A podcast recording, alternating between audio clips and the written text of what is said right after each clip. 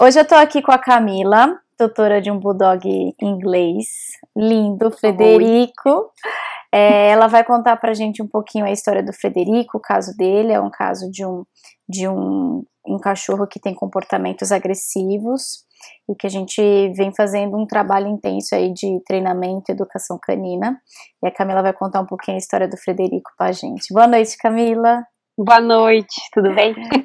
Obrigada por estar aqui, por, por participar disso. É, então, eu queria te agradecer muito.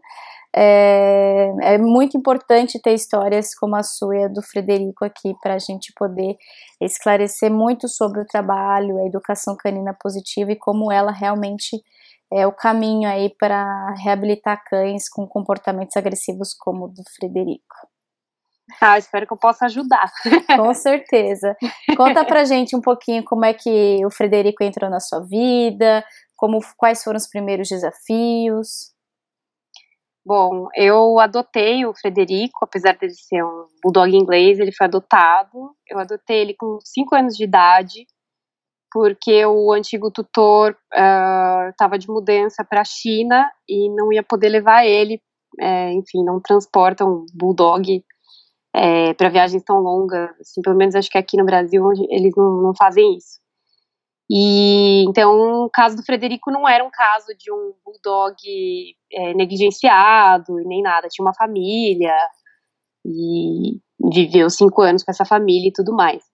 Então, é assim, eu eu estava procurando um cachorro para adoção e acabou surgindo, assim, apareceu o Frederico na minha vida e eu fui quando eu fui conhecer ele, ele teve o pior comportamento possível, mas ainda assim eu fiquei com ele. O que, que ele fez? ah, ele montava de 5 em 5 segundos na perna das pessoas. Uhum. É, quando eu fui conhecer, a gente foi dar um passeio é, e ele estava com a guia, e assim que eu fui pegar a guia para passear com ele, ele já ficava fazendo cabo de guerra com a guia e não parava.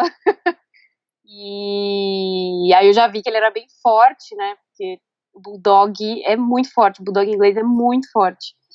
E, mas ainda assim, eu levei ele para casa, a gente combinou, né? Ele chegou antes do Natal em casa, agora ele, agora ele tá com oito anos, né?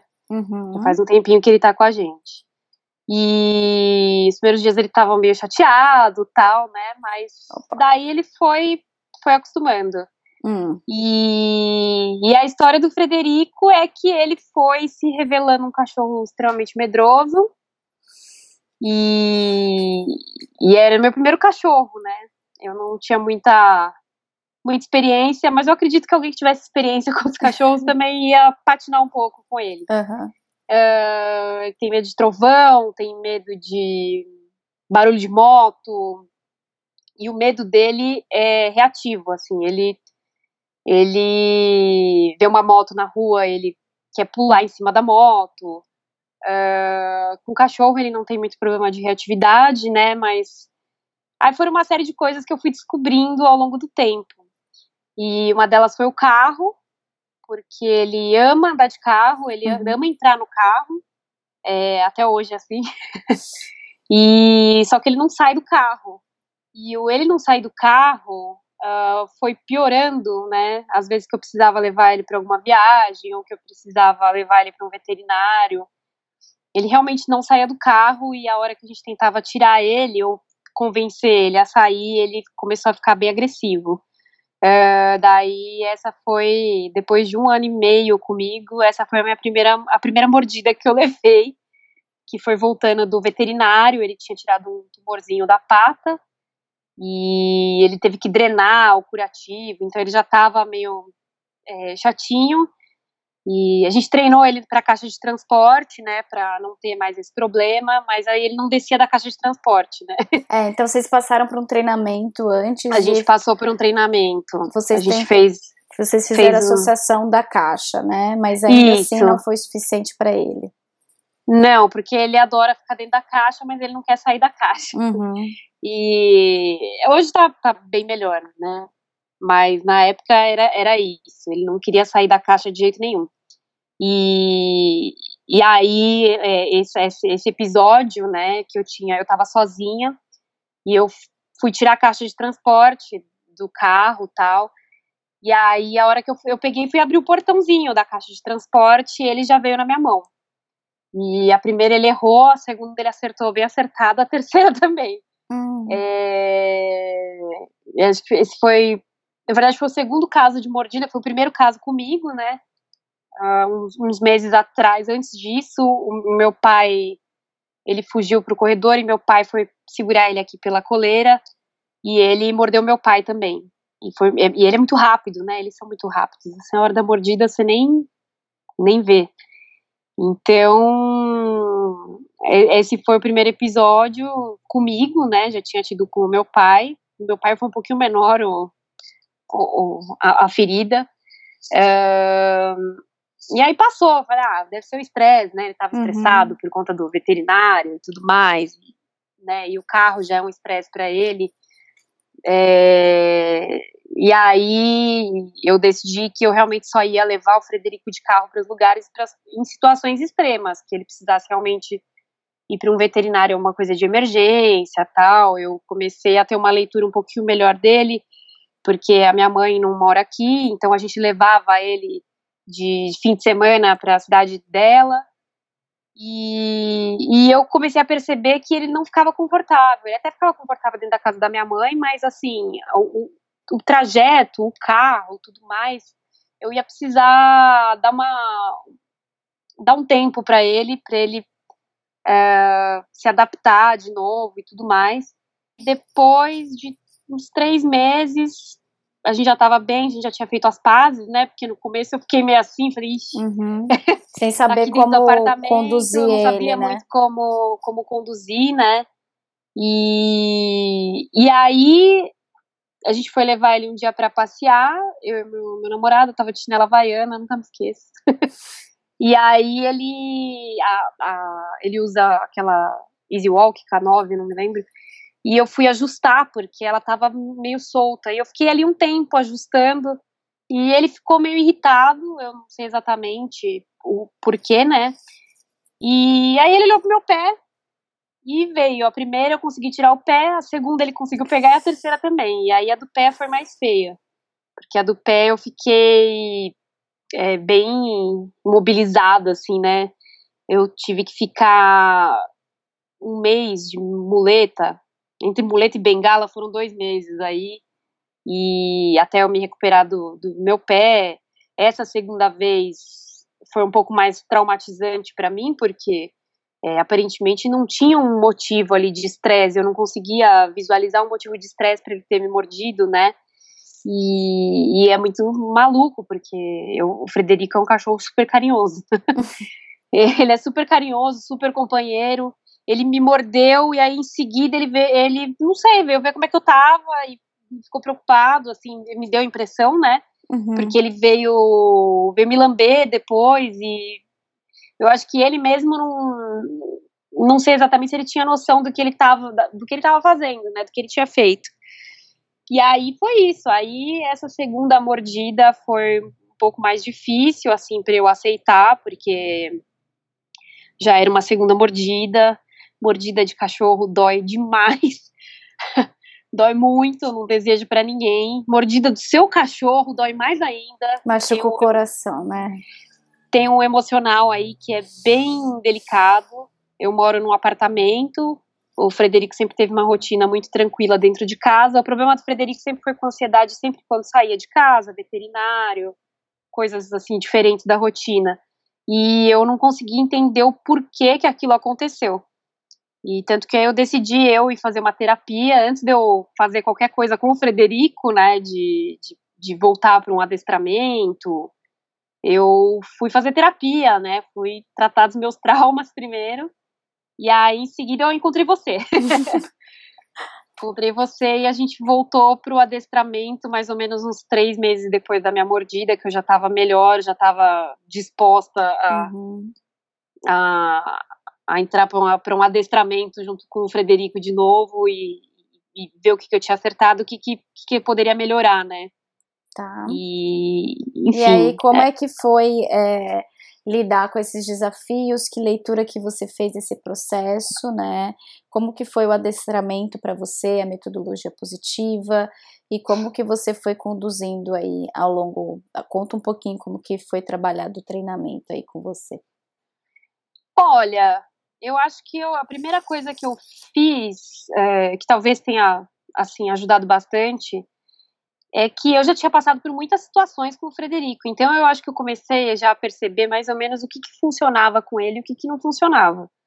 Uma das coisas que eu sei que não funcionam com ele, nunca funcionaram, é eu falar mais alto, eu gritar, eu bater lata, bater palma. E é o que mais a gente escuta, né, Camila? A questão uhum. de, de comportamentos indevidos, as pessoas sempre falam é. pra gente inserir alguma coisa para o cachorro parar, né? Como se a gente conseguisse controlar. É, dar um susto no cachorro. É, isso realmente. É, é, eu cheguei a fazer um adestramento desse tipo com o Frederico por alguns meses.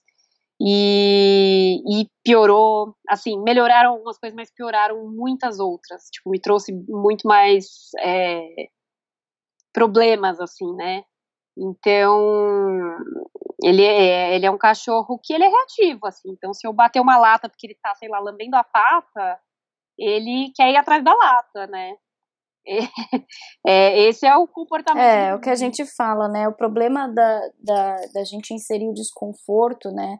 A gente está indo na contramão do bem-estar do cão, né? Então a gente vai acabar trazendo o medo, é, o desconforto para a situação do dia a dia, para situações dos comportamentos desejados.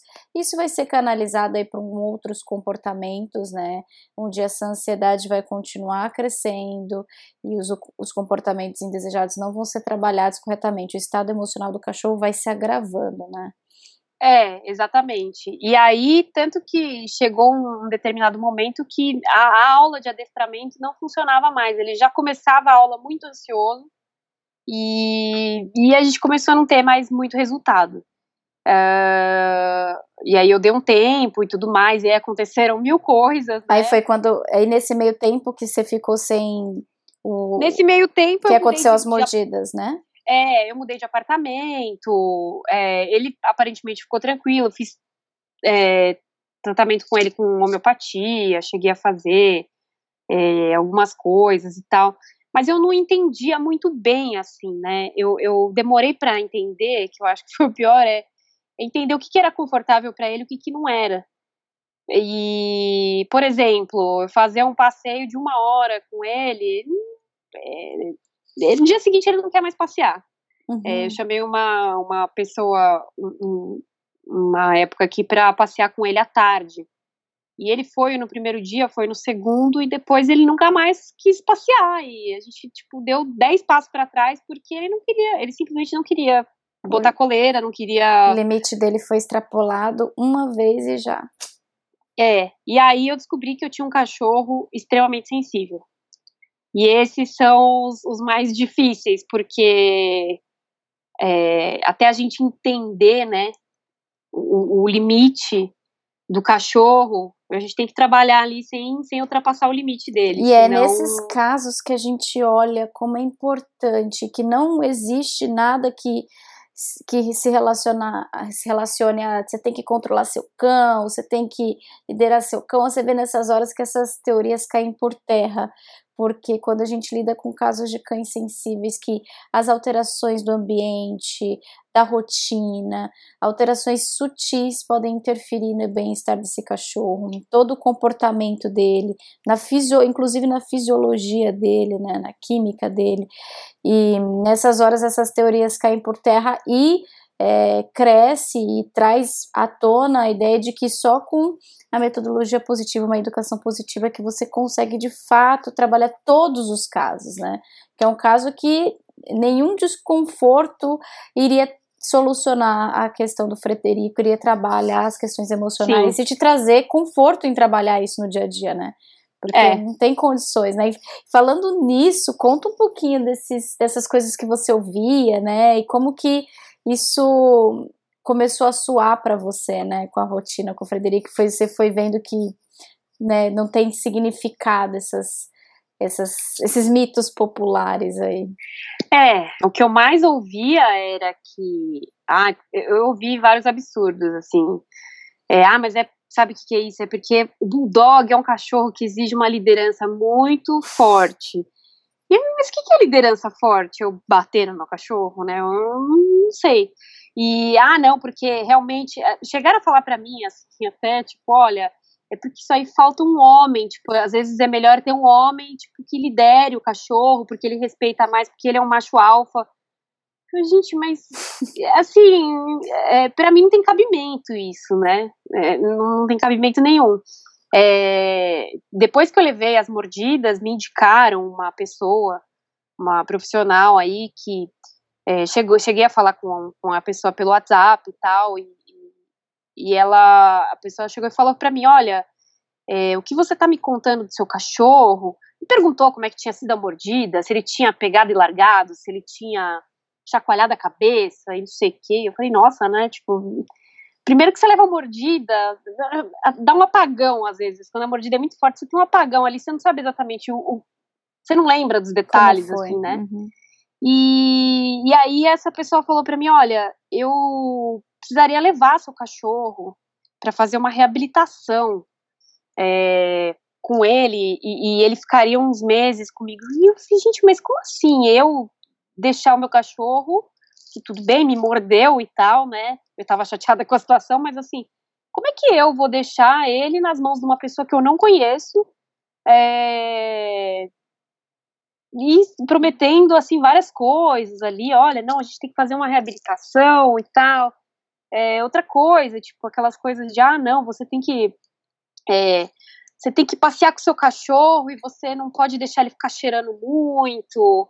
Sabe coisas assim, você tem que mostrar que você é o líder, até no passeio, tipo, que era pra, na minha cabeça era para ser uma coisa super leve e divertida, né? Um momento para compartilhar ali com, com, com o Frederico, coisas do tipo, ah, não, mas você tem que, você não pode deixar ele escolher o caminho. Porque se você deixa ele escolher o caminho, você não tá sendo líder e tudo mais. E eu achava isso tudo muito maluco, porque será que é isso que é liderança? É, é uma, uma conceituação de liderança punitiva, né? Na verdade, é Sim. é uma é liderança controladora, né? O que a gente fala muito no ambiente corporativo entre diferença entre chefe e líder é o que as pessoas também confundem na educação canina. Acham que liderança ou é muito subjetivo em termos de energia, mas né, o que, que é essa energia, né? Que que, como que ela deve Sim. ser utilizada? Para as pessoas é aquela energia da imposição, né? Isso justifica muito o fato de muitas pessoas acharem que é homem que tem que treinar o cão ou tem que ser tutor de um cão maior ou mais forte, né? Porque é. a capacidade de opressão é maior. E aí, na hora de um cachorro sensível que, uh, que pode ser mais para o lado medroso, que opte mais pela fuga, é, vai ser um cachorro que vai se recolher mais. É um cachorro que vai Sim. temer mais. Só que um cachorro que opta pela luta, né, que é, tem esse medo e vai querer lutar contra esse estímulo ruim, né, aí vai partir para um comportamento agressivo e aí sim que a pessoa vai descobrir que esta, esta postura intimidadora não é a solução, muito pelo contrário, né? Então, é uma liderança opressora e é importante você ter falado, né, que num processo de reabilitação de cães com comportamentos agressivos ou reativos, é, um dos pontos, um dos pilares essenciais é o relacionamento com o tutor, com a família, com o ambiente que ele mora. Por isso não faz sentido algum, né, retirar o cachorro do ambiente dele, é, por melhor que seja o treinador, o local, retirar o cachorro do local dele para trabalhar esse tipo de comportamento, é, você vai deixar lacunas gigantescas. Primeiro, em relação ao ambiente que o cão vive, né? Você não vai conseguir trabalhar e aprimorar o relacionamento dele com o ambiente e com as pessoas responsáveis pelo manejo dele no dia a dia, que são as principais pessoas que têm que receber o treinamento e, as, e, e o entendimento, né? É quem vai lidar com ele todo dia sou eu, né? Quem tá aqui em casa.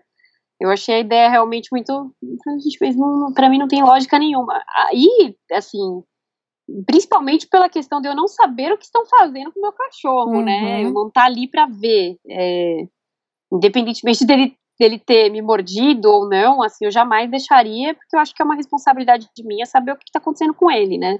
É, o que está sendo feito, que, que, que método que está sendo é, usado, né? É, é tudo muito.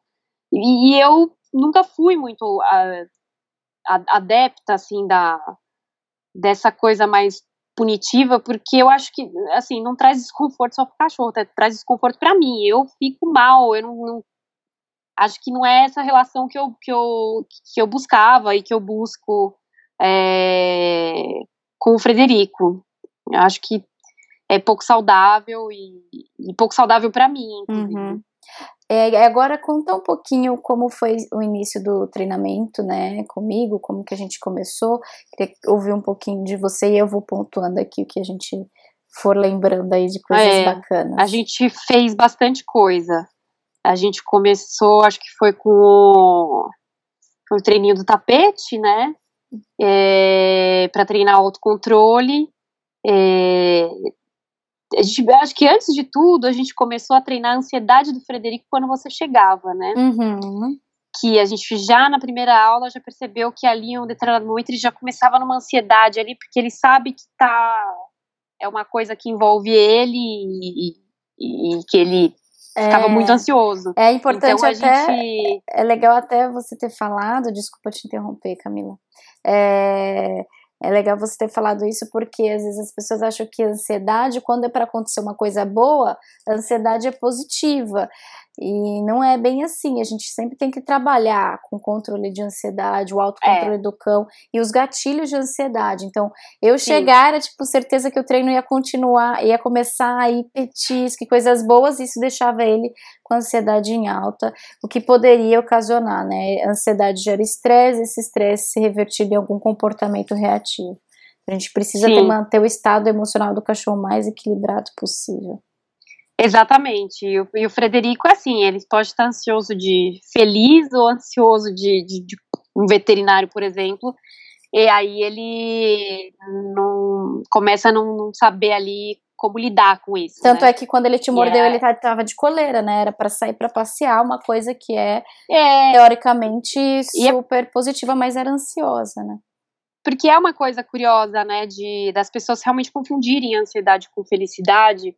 É, eu lembro que quando eu chegava em casa, é, o Frederico tremia o queixo, assim, quando ele era, tava tremendo o queixo, assim, de emoção, sabe? E até minha mãe dizia, ai, que coitadinho, que bonitinho. E quando ele me mordeu no, no carro, ele tava tremendo o queixo também, do mesmo jeito. Então é, é, é um nível de ansiedade ali que né, não, não é legal para ele, né? E aí, então a gente começou, uh, a gente começou a não, a pedir para o porteiro não interfonar aqui quando você chegava. Ótimo. E eu começava com o treino, deixava a porta aberta e aí você entrava. E as primeiras vezes ele olhava para você, tipo, ué, como é que você entrou, né? Da onde? E aí depois você, você continuava o treino. E depois chegou no momento que ele não olhava mais para você. É, né? eu chegava, eu fiquei, me senti até, eu falei, nossa, Frederico, oi. Ele, ele tipo, Sim. tô aqui com a minha mãe, me deixa aqui um pouquinho. Ele é, nem dava é, bola para mim. Foi muito, muito curioso. A gente fez de sensibilização com a chave de casa para hora da saída e tudo no, no autocontrole, né? Muito treino do fica. Depois a gente começou com o treino do, do tapete, que foi ele ele aprendeu super rápido, né, de já sentar no tapete ali para esperar as coisas. E é tão curioso isso que a gente tá ali, né, põe o tapete na sala e faz o treinamento e e eu usei o tapete para dar banho nele, para ele não escorregar, né? É um tapete de borracha. E ele ficava, quando eu dava banho aqui dele, nele em casa, ele ficava andando pela, pelo, pelo banheiro inteiro, né? Molhava o banheiro inteiro e escorregava bastante. Eu botei o tapete dentro do box e ele ficou sentado, tipo, como se fosse o treinamento, né? Então ele entendeu ali que aquela situação que aquele tapete era para ele ficar ali mais tranquilo e ele ficava realmente, né? É, esses dias de manhã também eu esqueci o tapete ali na sala e também eu olhei o Frederico estava lá sentado olhando para minha cara Tipo, e aí, não vai ter treino? Só esperando, né? É, exatamente. Então ele associou super rápido, assim, as coisas, e o autocontrole melhorou bastante. Eu acho que foi uma das coisas, assim, mais. É, é, que mais me impressionaram, assim, né? Desse treininho de tipo de fica no tapete, eu ir lá e mexer no machado, fazer outra coisa. Bolsa, né? Que eu lembro bolsa, que ele, ele tinha um histórico, ele... ele... tinha um histórico de pegar bolsa, subir em cima da bolsa das visitas e não largar. Não largar nunca mais. E aí a gente foi também trabalhando todas as unindo o autocontrole com a dessensibilização de Sim. coisas que eram gatilhos, né, de ansiedade bolsa, é. bolsas diferentes, coisas volumosas, chaves, né, Sim. sons. Visita também era um problema, né? É, chegava aqui as visitas e aí ele despirocava aqui, ficava doidão, ficava super ansioso e às vezes ele entrava na, na caixinha de transporte, ele começava a lamber a pata e lamber a pata e esses dias eu recebi uma amiga minha Fazia muito tempo que eu não recebi uma visita em casa. Uhum. E aí ele pegou um, o ossinho dele e foi pra caminha e, e, descontou ali a ansiedade dele. Ele ficou ali na caminha roendo o ossinho dele, né? Era uma coisa que ele não fazia. E ele. Isso sem a gente treinar exatamente isso, né? Mas tipo sensibilizando ele, né, na, na, chegada das pessoas e tal, ele já melhorou muito. Assim. Ele aprendeu a redirecionar para coisas mais positivas para ele, né? Exatamente. Equilibrou o estado emocional. E isso assim, é, as pessoas sempre falam: "Ah, mas qual é o treinamento para esse tipo de caso? O que, que a gente vai fazer com a caixinha de transporte, com o carro que era onde ele ficava agressivo? A gente vai indo por etapas, né? Porque a gente precisa também trabalhar a nossa leitura do cachorro, os, entendendo os limites dos, do cão, sem a gente é, chegar nesse limiar de reatividade, agressividade. Então a gente vai trabalhando aspectos indiretos que influenciam no todo, né? As pessoas acham, ah, mas cadê o, Cadê? Eu quero ver você segurando o cachorro agressivo lá, ele bravo. Mas a gente não quer ele nesse estado emocional, a gente não, não. quer nele nisso. A gente quer ajudar ele a superar essa, esses desafios de forma muito gradativa, de forma muito respeitosa aos limites do cão e de forma a respeitar também a nossa capacidade de ir entendendo eles, né? Sem a gente precisar nos expor ao risco, né? Porque cada Sim. risco que a gente se expõe, né? É, a chance da gente ter um resultado danoso é, é 100%, né? Porque o estado é. emocional do cachorro desequilibra, a gente desanda muitas coisas aí construídas por conta de um, de um erro de, de condução de treinamento. Então a gente precisa ter essa ideia de que tudo que a gente faz é pensando em não expor o cachorro a esse comportamento reativo, agressivo novamente. Tudo que a gente vai fazer é prevenção desses, desses gatilhos, a gente vai usá-los né, sempre em treino de formas muito é, gradativas, é, para que a gente não faça com que o cachorro reaja, né? Então, isso que possibilitou a gente trabalhar com o Frederico, com, com a interação com ele, sem a gente ter nenhuma, a gente não ver um Frederico nem ansioso, nem estressado, uhum. nem reativo. Sim, os resultados foram, inclusive, quando a gente conseguiu deixar ele mais tranquilo com a com o adestramento, né, com a aula em si, é, os resultados eram muito rápidos, né? Tipo, de, de tanto do tapete, dele entender o treino, é, ele, ele gosta. E uma coisa que eu costumo falar para quem me, me, me, pergunta, né, sobre o adestramento dele, é que eu trabalho o dia inteiro e, e volto, volto cansada também, mas assim, pelo menos uns 10, 15 minutos por dia eu fazia um treino com ele. Se eu conseguisse fazer só 10 minutos, porque era o tempo que eu tinha, eu fazia 10 minutos. Se eu fizesse, se eu conseguisse fazer meia hora, eu fazia meia hora. Mas tinha treino todos os dias ali pra, pra ele. E ele viu nisso uma coisa muito é, divertida, assim, ele, ele gosta se eu chegar agora com uns pedacinhos de melão ali na sala, ele já sabe que, que é para sentar e, e já fica esperando algum comando meu. É, é, muito legal isso, assim, de ver que ele também tem um, um, um prazer ali em, em, em estar na, na, nos treinos e tudo um mais. Um prazer sem ansiedade, né? Sem essa linguagem ansiosa. Sim. Um prazer real. real Ele ficou com bastante, bastante interesse. É. E, é, e é, legal. legal. que também existe, é, falar um pouquinho sobre como isso extrapola também além, fora do treino, né? ok, dentro do treino ele respondeu tudo bem, e o relacionamento fora do treino, a condução dele fora das situações de treino, né? Conta como que se isso extrapolou, né, para outros contextos. Ah, sim. É... Frederico nunca foi, dentro de casa, ele nunca foi de aprontar muitas coisas, né? Ele sempre foi muito caseiro, ele gosta de ficar em casa. Uhum. e aí em casa ele fica tranquilo. De vez em quando ele apronta uma coisa ou outra. Eu lembro de um dia que eu comprei um, um tênis e eu tinha levado ele para tomar banho. Tinha acabado de voltar, ele tinha acabado de voltar do banho e aí eu, eu tinha comprado um tênis, estava numa caixa em cima da cama. E ele nunca pegou coisa minha. De repente eu olho o Frederico, tipo, pegando a caixa de tênis, levando pra caminha dele. E se fosse outra época ali, eu já, já ia tentar pegar, eu ia, sabe, e tentar pegar para ele, ele entende como se fosse uma, uma brincadeira, tipo, não, peraí, esse aqui é meu, é meu, eu peguei, é meu. E, e aí todo mundo aqui em casa chegou a um acordo de que quando ele faz alguma coisa desse tipo, que é raro, é, diminuiu muito, é, a gente vira as costas e ignora. E foi o que aconteceu. A gente pegou, eu olhei e falei, nossa, mas pegou meu tênis, né? Ai, tá bom, então. Aí fui pra cozinha, meu pai foi pra cozinha.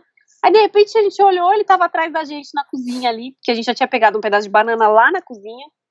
E daí ele veio e sentou e esperou o pedaço de banana. Daí meu pai foi lá, pegou o tênis, guardou. então, tipo, a condução ficou muito. Ele entende que se ele agir de outra maneira ali, é, ele, ele vai se dar melhor ali. Ele, entende, ele entendeu muito bem. E a gente entendeu isso, né? De. É, o treino não serve só para a hora do treino. É, é, usar usar das coisas que, que, que ele já foi condicionado ali para trazer ele. Às vezes, é, muitas vezes que ele tá ali, outro dia ele tava ali fuçando lixo, eu só olhei e tal, eu peguei e saí de perto, aí eu chamei o Vem, né? Falei, Frederico, vem!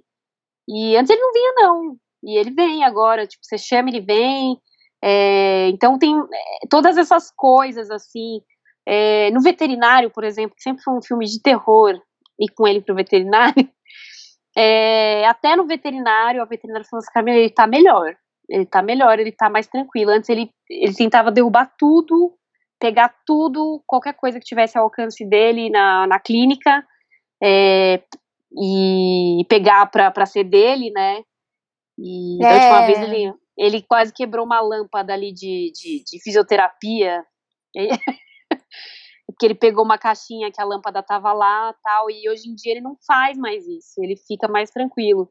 Então, é, extrapola, né, sem a gente é, a gente só tem dimensão quando a gente entra em contato com essas situações que percebe que um comando ali funciona, que um vem funciona, e entre outras coisas, um fica mesmo, assim, ele é, funciona em outros lugares, em outras situações, né? Óbvio que é, tem outros estímulos, mas ainda assim a gente vê resultado, funciona bastante. É, e o Frederico, ele, ele exigiu da gente, assim, um, uma.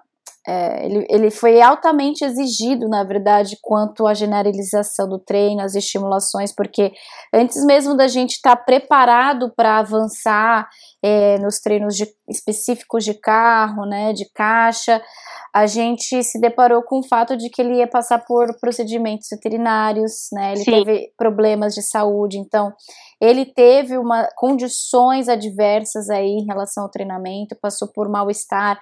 A gente sabe quando o cachorro está com alguma questão de saúde, o desconforto reflete num comportamento, porque isso deixa o cachorro mais instável, estressado, a dor fisiológica faz isso. E Sim. ele passou por esse processo durante os treinos e teve que passar por procedimentos médicos veterinários que é, nós, não, nós não chegamos a treinar né, nesses locais, né? Não chegamos a treinar na, consul, na clínica, não chegamos a treinar o transporte até a clínica. A gente estava no meio do processo e a gente teve que se deparar com essa condição e o Frederico Sim. surpreendeu, né? Surpreendeu, ficou bem, se comportou bem melhor. É, não teve a gente teve que levar ele agora recentemente, né, faz umas semanas, para tirar uma radiografia é, do, do tórax e, e teve, tivemos que levar ele de carro, ele não estava bem.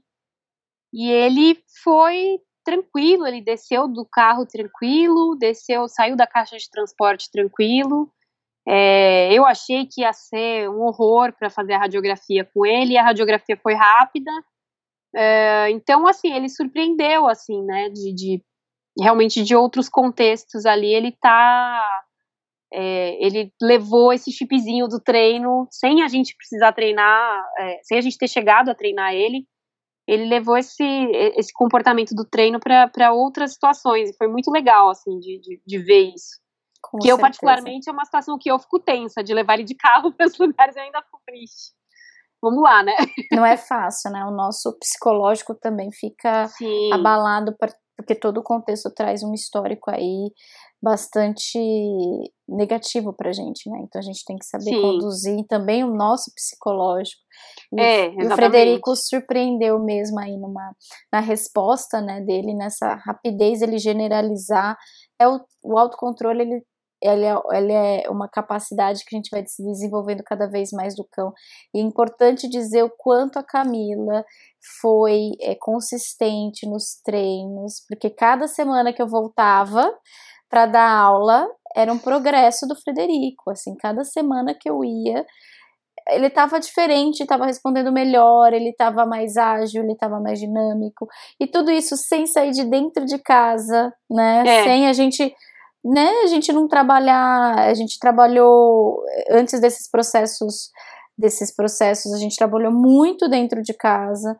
A gente agora a gente estava né, num processo de colocar coleira, você já colocava coleira, né? A gente fez bastante depois desse processo dos treinos do tapete, a gente passou pelo processo de trazer também a coleira né, para o contexto. Importante, importante falar que a gente deu a pausa nos passeios, né, para que a gente pudesse equilibrar o Frederico, que o passeio era um gatilho de muita ansiedade, como ele também estava com essa questão de não ser para passear, dele aí tinha esses gatilhos para avançar, a gente interrompeu o passeio, explorou Sim. o enriquecimento ambiental, né, deu muita estimulação para ele a alimentação nos brinquedos comedouros, o próprio treinamento deixava ele muito cansado, né? É.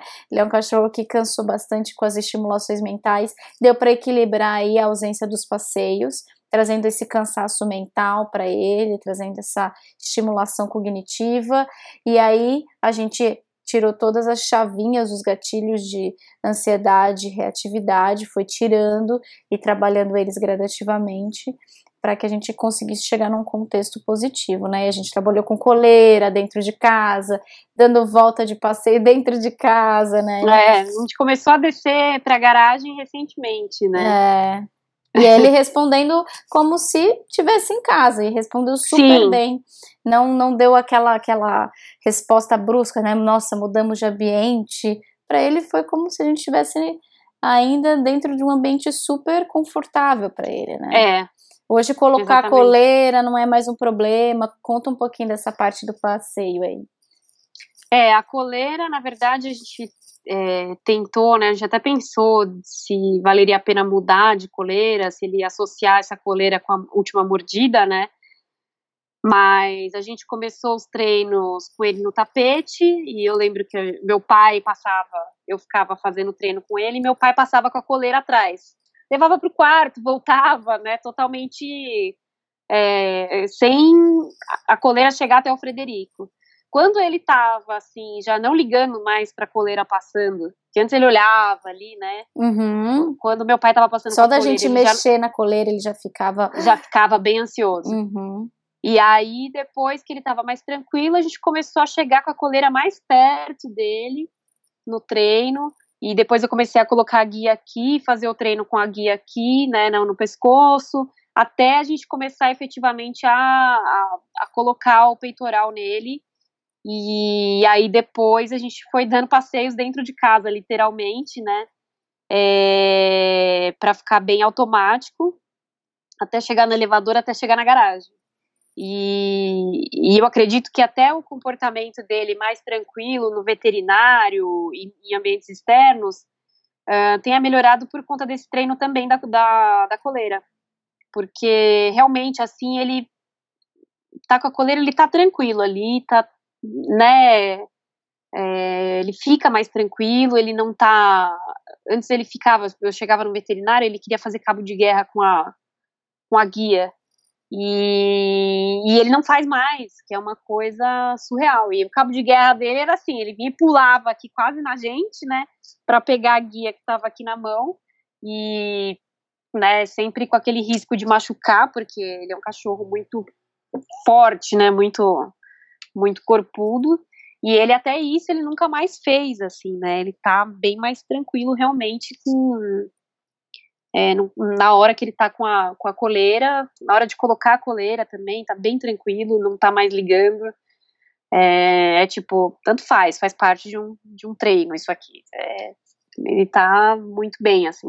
Uma das coisas que me chama mais atenção e mais me chamou atenção é como foi a tua capacidade de fazer a leitura do Frederico, né?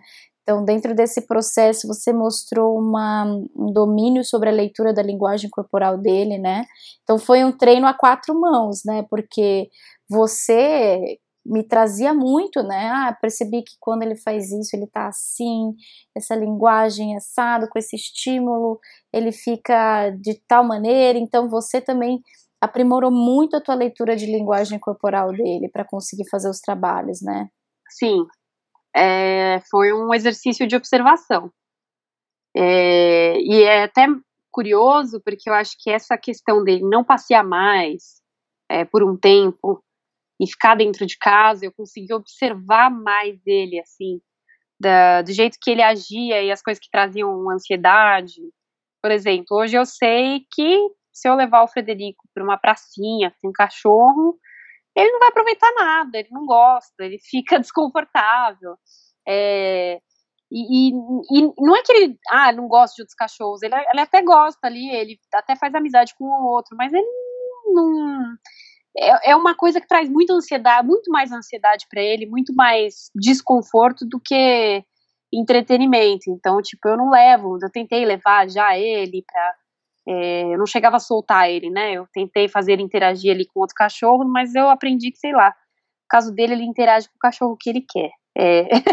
É, existe muito estereótipo, né, do o estereótipo do cachorro do cachorro ideal ou do, do que é a vida ideal de um é. cachorro num contexto generalizado, né? Sim, Quando a gente sim. pensa nesse contexto, não que não seja é sim muito é muito prazeroso para os cães, para a maior parte deles fazer um bom passeio, estimulação ir num parque, poder brincar com outros cães, mas existem cada indivíduo tem suas suas tem. seus pontos, né? E aí o Frederico não entra dentro desse estereótipo. Se a gente for levar esse contexto dentro de um mandatório universal, então todo cachorro tem que isso, isso, aquilo, porque é isso é. que deixa eles felizes.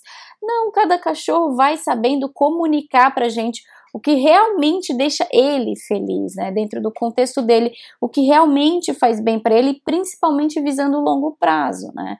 Então você Sim. foi percebendo que eh, dentro desse estereótipo ele não entrava, né? Não entrava muito o Frederico. Em muitas coisas, é, exatamente. É, eu até tenho uma amiga que, que falou: ai, vamos, vamos marcar um parque com os nossos cachorros. Eu falei, é mais fácil ser em casa e, e ver meu cachorro, porque negócio dele é sofá, cochilo e um passeiozinho ali de 15 minutos e tá ótimo, né? Ele não. e aí ela riu, né? Mas é, é isso, eu acho que essa. É, é, praticar essa observação de, de, de, ver se seu cachorro está confortável né, em uma situação, é, o que, que deixa ele mais confortável, o que, que deixa ele menos confortável. É, e comunicação, né? Eu acho que isso é o princípio da comunicação. É você ver que seu cachorro não está confortável, tipo, então vamos parar por aqui.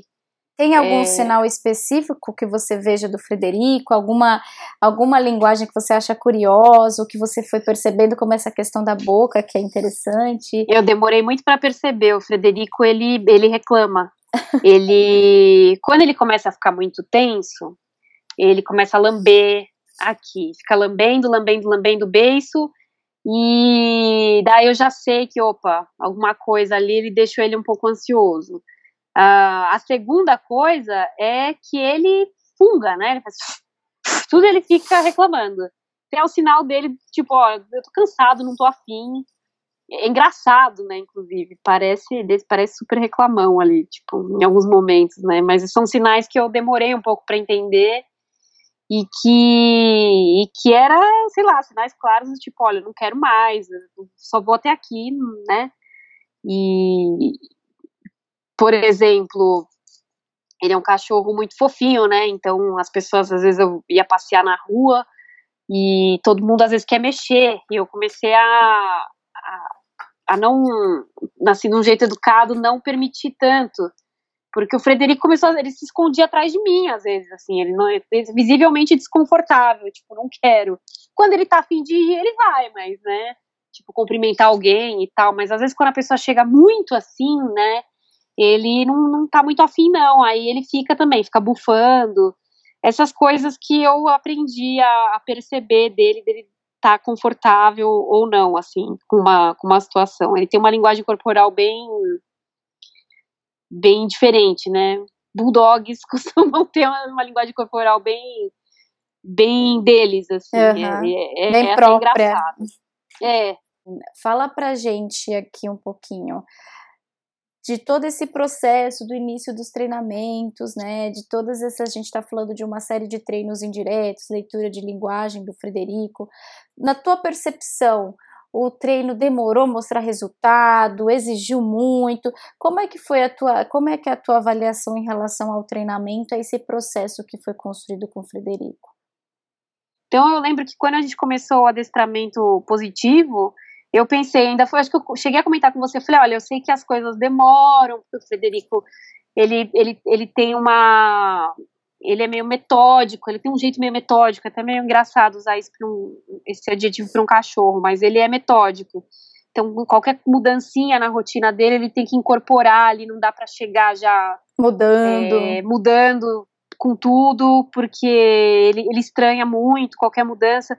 E me surpreendeu, porque acabou sendo bem rápido, né? É, eu lembro do treino do tapete que eu fiz ali, e, e, aí você chegou já na outra semana, a gente passou numa semana, chegou na outra semana, o Frederico já estava é, a gente tentava, ficava na frente do tapete, ele já sentava no tapete, já, já entendia. Hum, foi um resultado mais rápido do que eu esperava. Né? Ai, que bom. Cá, faz um resumo pra gente, então, uma mensagem final que você tenha para deixar para as pessoas em relação ao adestramento positivo, a experiência que você passou por outros métodos de treinamento com desconforto, a tua visão sobre esse tipo de trabalho e como ela traz resultados para um cão com comportamentos agressivos como o Frederico. Olha, eu tive, posso dizer que eu tive uma experiência super é, enriquecedora com o meu cachorro, apesar do, dos, dos, dos, ataques aí, né, da, das duas mordidas, né, e da mordida no meu pai, é, foi surpreendente, porque parece que até depois da mordida a gente aprendeu muito mais ainda com ele, em questão de limites, de, de respeitar o limite dele. É, e eu acredito que o, pensando assim é, é, a mesma coisa com a gente. Você tá numa situação que você tá desconfortável, se chegar alguém gritando com você ou te oprimindo muito ali, é, você fica mais desconfortável, né? É, a, a, a, resposta não é não, não é bacana para nenhum dos dois lados. Então eu acho assim que não desistam. Se o seu cachorro. É, existem cachorros que são bem sensíveis, é, sensíveis à mudança de rotina, sensíveis a, às vezes, mudança de tom de voz. Eu me lembro que às vezes eu falava num tom de voz um pouco diferente do Frederico, com o Frederico e ele estava já tremendo, assim, eu olhava, ele estava tremendo. E então, assim, é, eu acho que comunicação é tudo. O adestramento positivo me deu ferramentas para eu me comunicar com meu cachorro, é, independentemente de, de estar em aula e dele estar fazendo aula ou não. Eu, eu tenho uma leitura melhor dele hoje. E, e não desistam dos seus cachorros, porque o que mais aparecer, principalmente em casos de cachorros agressivos, são pessoas falando total absurdo sobre dar o cachorro, sacrificar o cachorro. Eu ouvi várias coisas que eu fiquei muito chateada na época, né? As pessoas são é, muito boas em. Se vocês estiverem ouvindo um ronco, é o ronco do Frederico que tá aqui atrás. que ele tá dormindo aqui. É, muitas coisas horríveis que me falaram e pouca gente dando apoio, né? São Inclusive você teve dão... um caso, né, de um, um, profissional, uma veterinária aí, que foi fazer uma condução com ele aí na tua casa que falou alguma coisa assim, né, que foi bem categórico em falar que ele ia destruir Falou que ele ia destruir minha família.